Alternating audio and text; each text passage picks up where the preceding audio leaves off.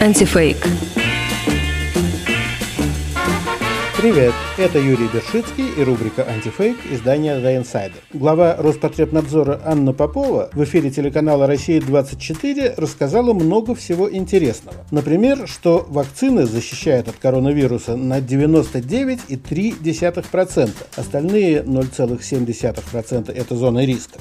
И что особенно любопытно, вакцинированный человек для окружающих не опасен, он коронавирус не распространяет. Правда, в январе вице-губернатор Санкт-Петербурга Олег Эргашев рассказывал о селекторном совещании с той же самой Поповой. Буквально вчера у нас был э, селектор Анны Юрьевны Поповой, которая на эти вопросы дала четкий ответ, что даже если человек имеет прививку или он переболел коронавирусной инфекцией, все равно этому гражданину необходимо носить маску, поскольку он сам может не болеть, но в его носоглотке, носовых путях могут находиться э, микробы, могут находиться вирусы коронавирусной инфекции, и тем самым он может э, заражать других.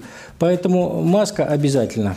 Можно было бы, конечно, предположить, что за прошедшие полгода появились какие-то новые данные о механизмах распространения инфекции, и Попова изменила свое мнение. Но вот что уже в июле говорила на вебинаре главный внештатный специалист-терапевт Минздрава Оксана Драбкина. Антитела начинают вырабатываться только через 7 дней. И вот в эти 7 дней после первой дозы вакцины нельзя взять и бросить маску, не соблюдать социальную дистанцию и думать, что человек полностью защищен.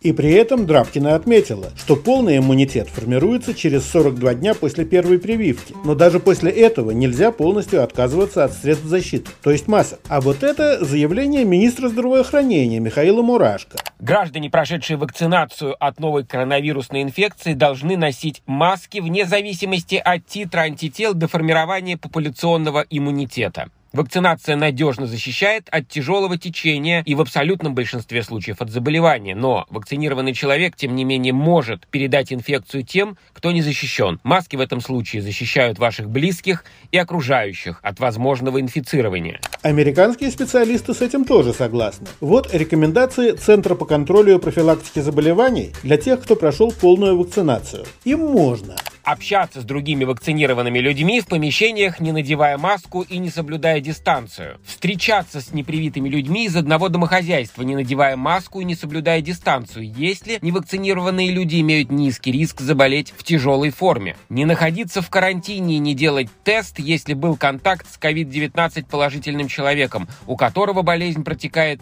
бессимптомно. И при этом они должны носить маску и держаться на достаточном расстоянии от непривитых людей, подверженных повышенному риску заболеть COVID-19 в тяжелой форме. Носить маску и соблюдать социальную дистанцию при встрече с непривитыми людьми из разных домохозяйств. Соблюдать социальную дистанцию в общественных местах. Избегать большого скопления людей. Избегать плохо вентилируемых общественных мест. Часто мыть руки. Сделать тест на COVID-19 при плохом самочувствии.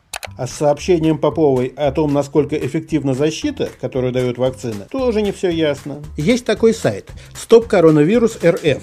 Это официальный ресурс для информирования населения. Так вот, там сказано, что эффективность самой удачной российской вакцины «Спутник Ви» 91,6%. Причем этот результат был получен еще до широкого распространения штамма Дельта, так называемого индийского. А по поводу этого штамма один из разработчиков «Спутника», Денис Лагунов, говорил. Мы видим, что в отношении штамма Дельта есть незначительное снижение активности сывороток. Это примерно 2,6 раза в отношении «Спутника Ви». Мы с оптимизмом смотрим на ту эффективность, которая у нас получается. Падение есть, но падение незначительно. Лагунов считает, что эффективность спутника против штамма Дельта на уровне 90%. А откуда Попова взяла 99,3, то науке неведомо. Попова, между прочим, по образованию не вирусолог, а санитарный врач. Но зато значится одним из создателей вакцины Эпивак Корона. Вот только защита от вируса эта вакцина, похоже, не дает совсем. Другие наши материалы читайте в рубрике «Антифейк» на сайте издания The Insider.